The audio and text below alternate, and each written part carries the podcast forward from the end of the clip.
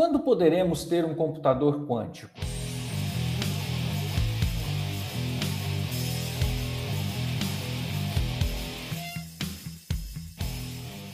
Somos do Show de Física e estamos aqui para despertar a sua curiosidade para a ciência. Eu sou o Giuseppe. Eu sou o Pedra. E hoje vamos conversar com o professor Wagner Baltazar. Ele é doutor em Física, com ênfase em Informação Quântica, pela Universidade Federal Fluminense e professor do Instituto Federal do Rio de Janeiro. Pedra, é com você.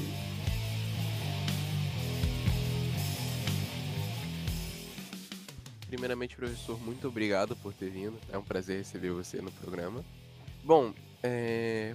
a gente primeiro tem que esclarecer uma coisa que as pessoas têm muita dúvida do que realmente é, tem muita desinformação por aí, então é bom a gente primeiro dar essa esclarecidinha.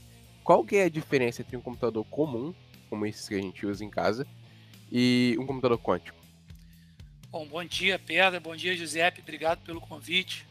É um prazer estar aqui com vocês. E essa pergunta é bem interessante, porque você tem uma corrida no mundo aí pelo computador quântico e nós utilizamos computadores é, atualmente que a gente vai chamar de computador clássico. É, basicamente a ideia está é, tá na, na unidade fundamental. O computador clássico funciona com os bits. E o computador quântico funciona com uma outra unidade fundamental que a gente chama de bit quântico ou de qubit. O que é um bit? Um bit é num computador, ele é uma unidade que sempre corresponde a um 0 ou um 1. Ele tem uma linguagem binária. Isso corresponde, por exemplo, a passar ou não passar corrente num computador. O que o bit é diferente. Então, se você for pensar no bit como uma moeda, essa moeda é sempre 0 ou 1. Um. E o que o bit ele apresenta uma superposição entre zeros e uns. Isso significa que você, se você pensar numa moeda, o que o bit pode ter 0 e 1 um simultaneamente.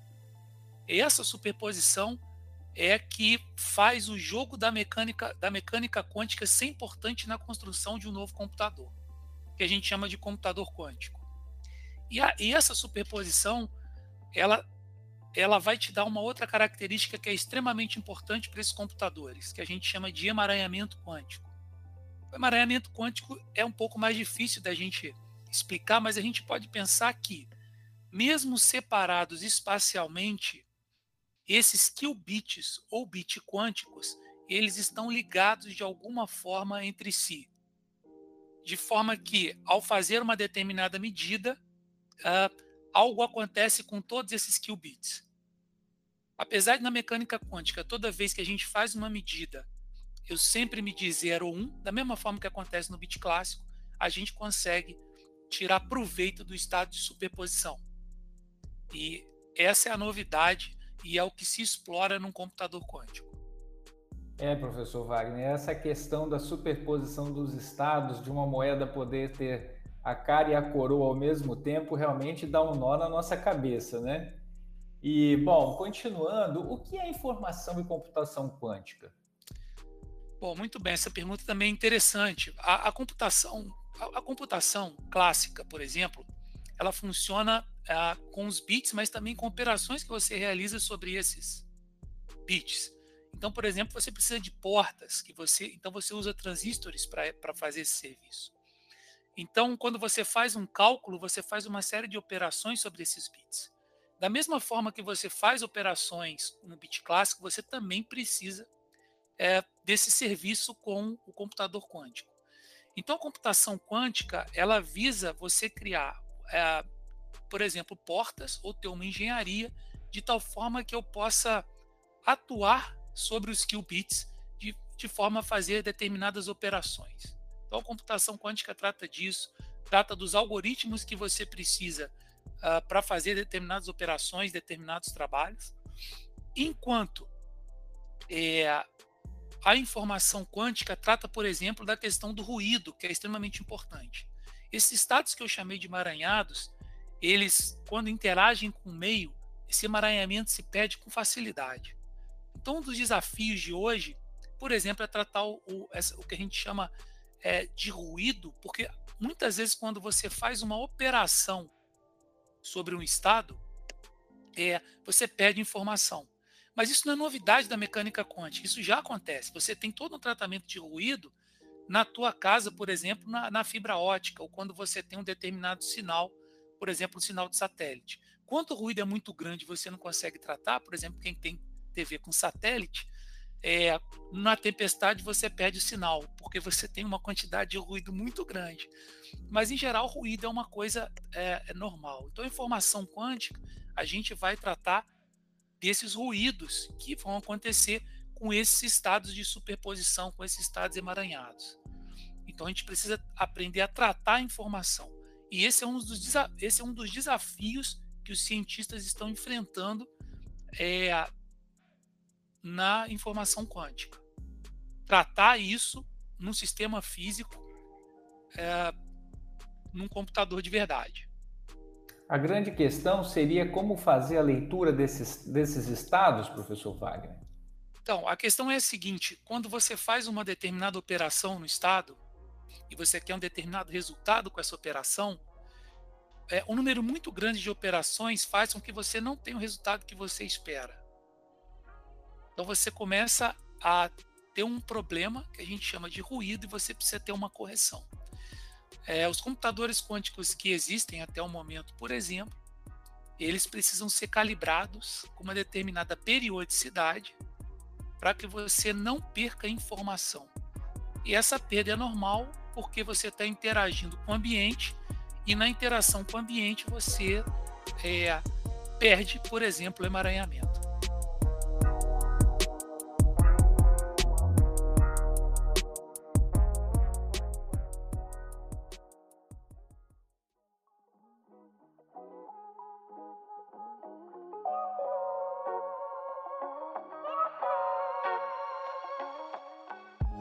Professor, há um tempo atrás você explicou sobre a questão do, dos bits quânticos e do, do, dos qubits e dos bits clássicos que a gente tem. É, você pode falar um pouquinho melhor qual que é a vantagem na prática que a gente tem ao usar qubits? Bom, essa, essa, é, uma, essa é uma pergunta boa. Né? É, qual é a vantagem? A vantagem é que a gente consegue, com alguns algoritmos, tirar vantagem do estado de superposição. Essa é a diferença. Tá? E do emaranhamento. Uma das vantagens que você pode tirar disso é que você consegue fazer computação numa velocidade muito maior do que faz um computador clássico. Então, mas é, então você pode avaliar problemas, por exemplo, que são de uma natureza diferente da natureza clássica. Então, nota, tem problemas ah, que um computador clássico não consegue realizar. São problemas, por exemplo, de natureza quântica. É importante aqui, é, para quem está escutando, o que, que a gente chama de natureza quântica? A gente chama de natureza quântica um mundo é, subatômico. Esse mundo, né, que dá forma a todas as, a, a, a, tudo que a gente, tudo que a gente vê, na verdade, apesar da gente estar tá olhando para o mundo macroscópico, ele é, num, ele é é, na sua intimidade, formado por essas coisas, por esse mundo extremamente pequeno dos elétrons, dos átomos, né, das partículas. Então a gente consegue esse, esses, essas partículas a gente consegue, por exemplo, como o elétron, elas têm uma propriedade que é chamada de spin. Fóton, por exemplo, tem uma, também tem um spin. E esses, essas é, partículas podem ser colocadas em estado de superposição. E é daí que a gente tira o proveito. É do estado de superposição que vem o, o, ganho de velocidade, o ganho de processamento e o fato da gente processar, por exemplo, é, materiais, novos materiais ou novas abordagens que é, estão longe de uma perspectiva do ponto de vista da computação clássica. Entendi, entendi. Então isso permite, permite que a gente solucione coisas que hoje a computação é impossível para a computação clássica, né? Exato, exato. Entendi.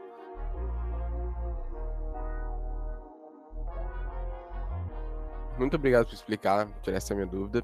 Agora, você pode me dizer o que, que é supremacia quântica? Então, esse é um ponto é que é interessante. O que é a supremacia quântica?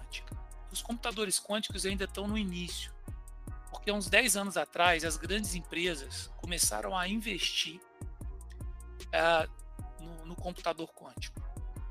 É, não só as grandes empresas, mas em geral é, você faz ciência com investimento público, é sempre assim, né?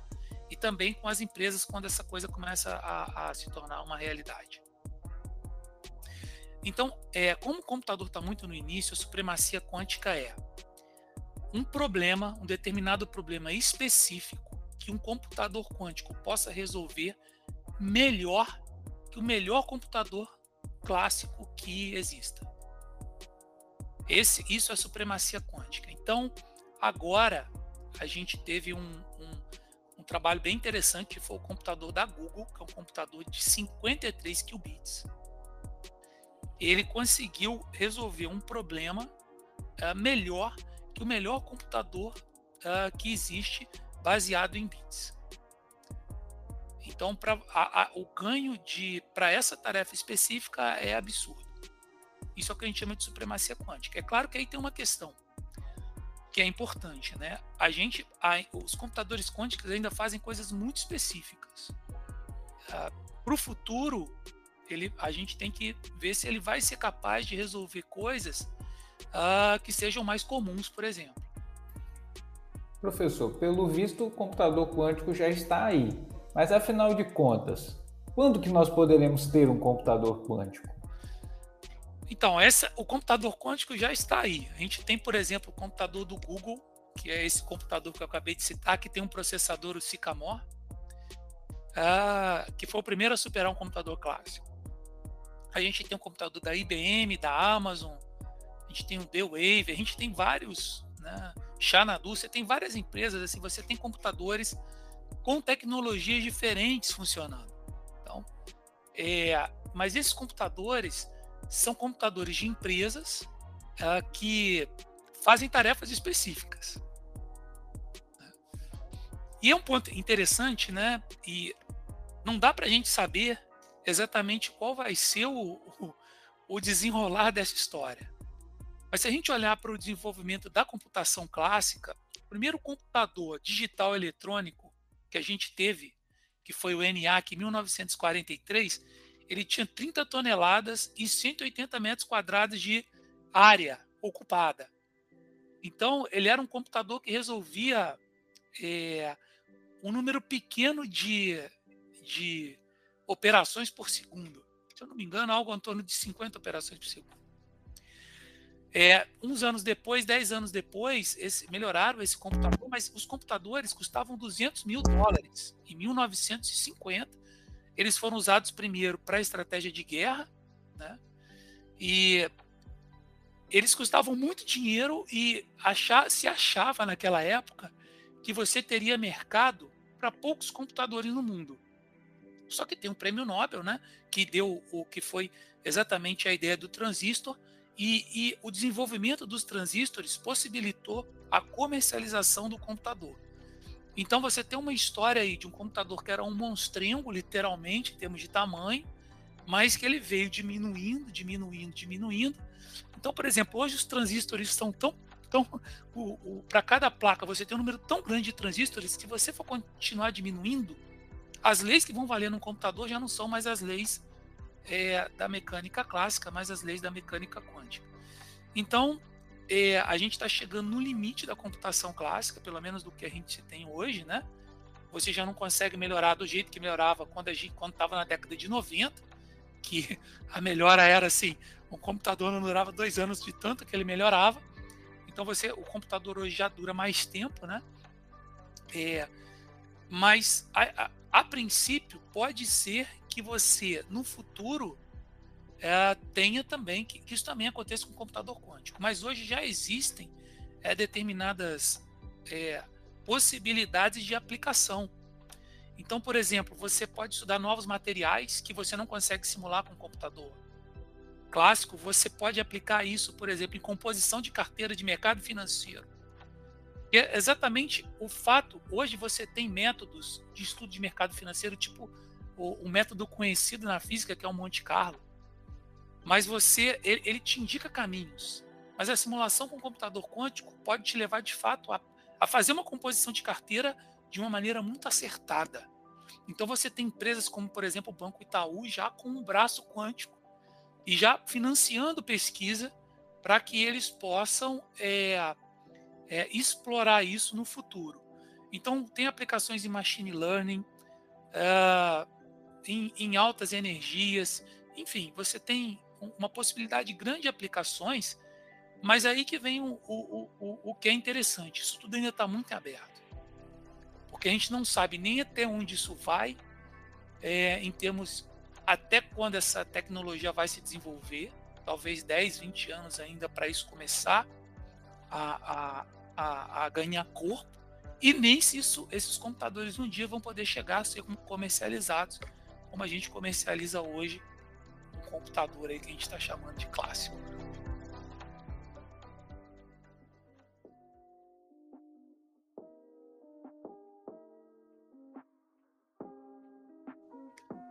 Então, assim, é difícil, é, é, não tem uma previsão para isso, nem, nem exatamente para onde a gente pode aplicar é, o, a, o, computador quântico. É, é, uma, é, uma, é uma área nova a ser desbravada ainda. Tem muito trabalho aí para os físicos. Entendi, professor. Bom, então você pode me falar um pouquinho mais por que você teve interesse nessa área nova, né? Como é, é uma coisa ainda. A gente está próximo do limite da, da física que a gente tem até hoje, então eu imagino que seja algo um pouco complicado de desenvolver uma pesquisa, de desenvolver um trabalho. Por que, que você teve esse interesse nessa, nessa área? Então, essa, essa, essa pergunta aí é, é uma pergunta boa, né? Eu acho que você é novinho, eu já estou no meio do caminho. A gente, quando é, é novo, assim, a gente é muito. É, não que eu não seja um sonhador hoje, mas assim, a gente sonha mais quando é novo, né? Então você tem aquela perspectiva de que quer conhecer mais sobre o mundo, sobre a natureza, assim, e, e você quer participar de tudo isso, né? E quando a gente chega na graduação, a gente continua dessa forma. A, a física, sim, quando você passa, você se apaixona, não sei como é que é. É um negócio assim, você não consegue mais viver sem, né? Então, é, trabalhar com ciência é uma coisa que, que particularmente, para mim, assim, me empolga eu gosto, seja com, com a física ou seja com o ensino de física. Eu acho que é uma coisa muito, muito bonita. E é, eu assim, quando agora de forma prática, né, quando você está lá no, escolhendo o que você vai fazer no mestrado, no doutorado, é, você meio que vai assim, é, vai pelo professor, vai pelo sentimento. Eu acho que a física tem muitas áreas assim que são boas, assim que são legais. Eu gosto muito dessa área de informação quântica, exatamente pelo que você citou, porque a gente está na fronteira, sabe? Você está lidando com, na fronteira, você está na fronteira do conhecimento do mundo. Mas não é só a informação quântica que está nessa área, você tem várias áreas da física e de outras ciências que, que também estão na fronteira.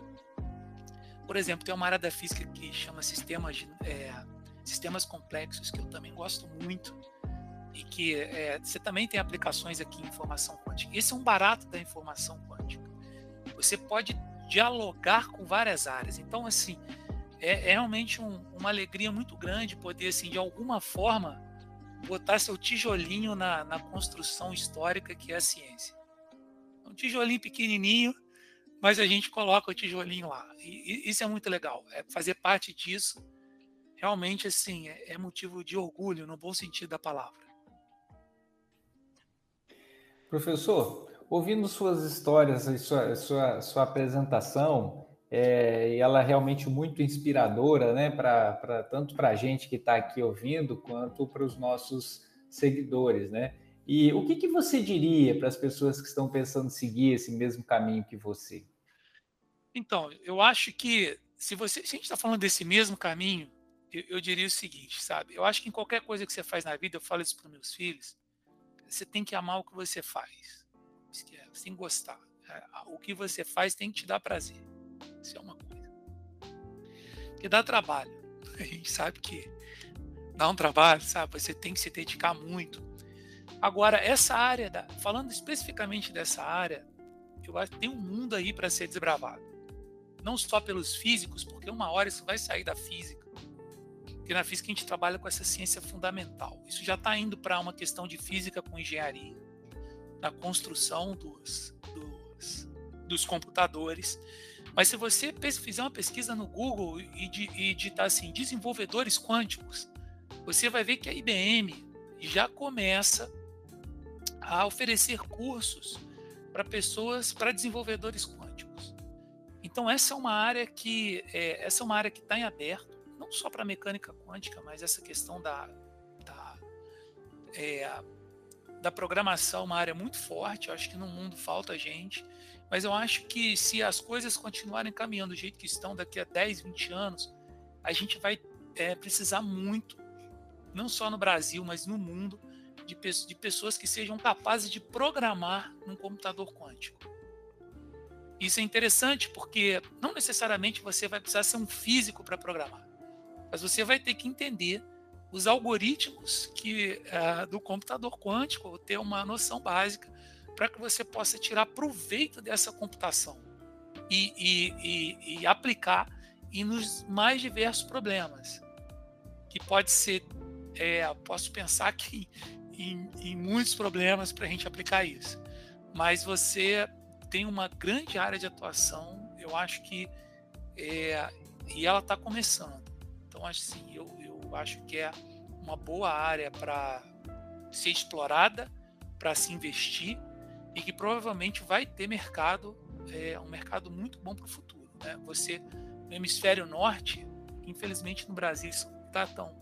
Você já tem várias, várias empresas de computação quântica, estão surgindo startups o tempo inteiro, já tem startup no Brasil, mas é hora de começar a pensar nisso. Né?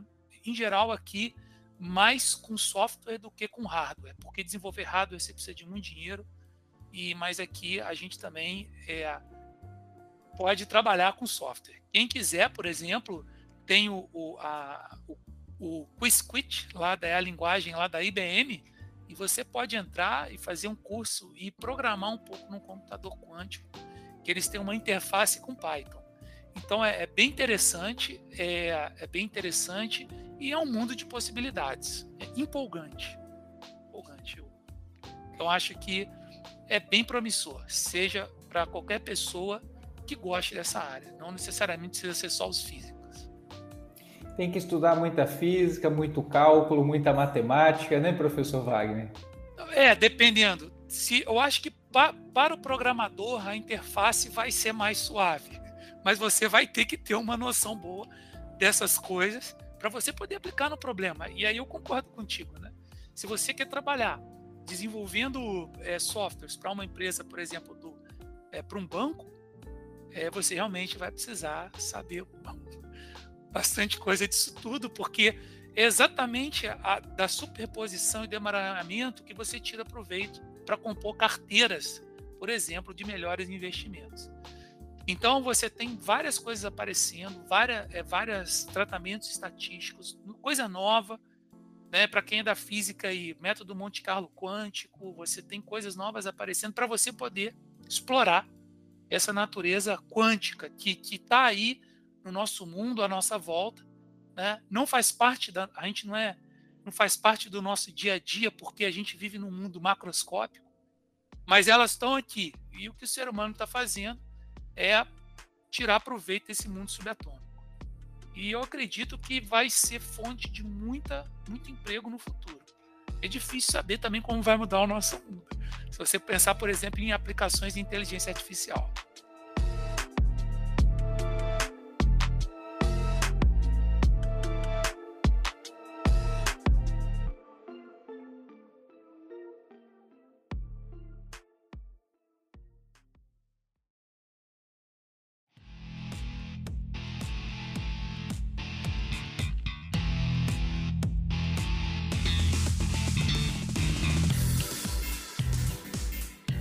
Professor Wagner, obrigado por essas explicações objetivas sobre esse fantástico mundo da física quântica, tão presente no nosso dia a dia e de fundamental importância científica. Obrigado a você que ficou com a gente até aqui. Esperamos que tenha despertado sua curiosidade sobre esse assunto. Se você gostou, envie para os seus amigos e siga a gente no Instagram, arroba. Até a próxima!